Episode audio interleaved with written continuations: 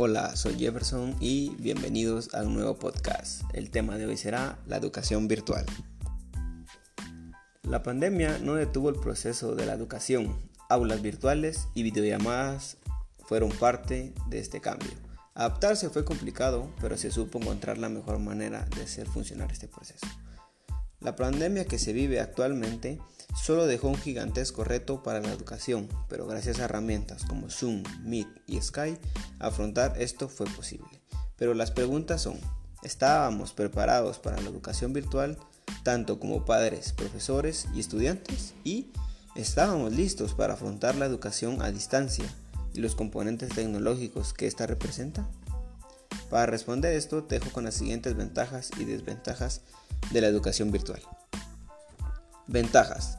Puedes estudiar en cualquier momento y lugar, solo necesitas conexión a Internet. 2.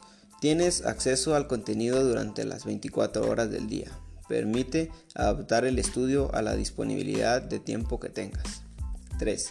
Hacer buen uso de las ayudas didácticas y audiovisuales aumenta la calidad del aprendizaje. Otra, ahorras tiempo y dinero ya que no requieres desplazamientos. Siguiente, ampliación del margen de cobertura, eliminando barreras de lugar y tiempo, permitiendo estudiar en otra ciudad e incluso en otro país. Última, brinda más oportunidad para analizar la información que se está recibiendo o, percibir lecciones en caso de ser necesario. Desventajas. La pasividad con la que se pueda afrontar este método de estudio, ya que se puede percibir ah, que es un poco más fácil que esto es un error cometido por los estudiantes. Siguiente, inexistencia de una estructura pedagógica completa en procesos cognitivos y técnicas de aprendizaje.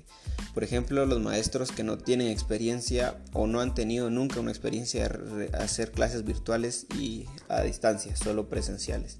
Siguiente, crea una brecha en la relación alumno-maestro rompiendo los lazos humanos que se pueden generar. Siguiente, para personas que aprecian el contacto, personal y que se vean beneficiadas de las relaciones afectivas puede resultar desconcertante. Siguiente, la disciplina y constancia que se requiere en la formación a distancia es mayor.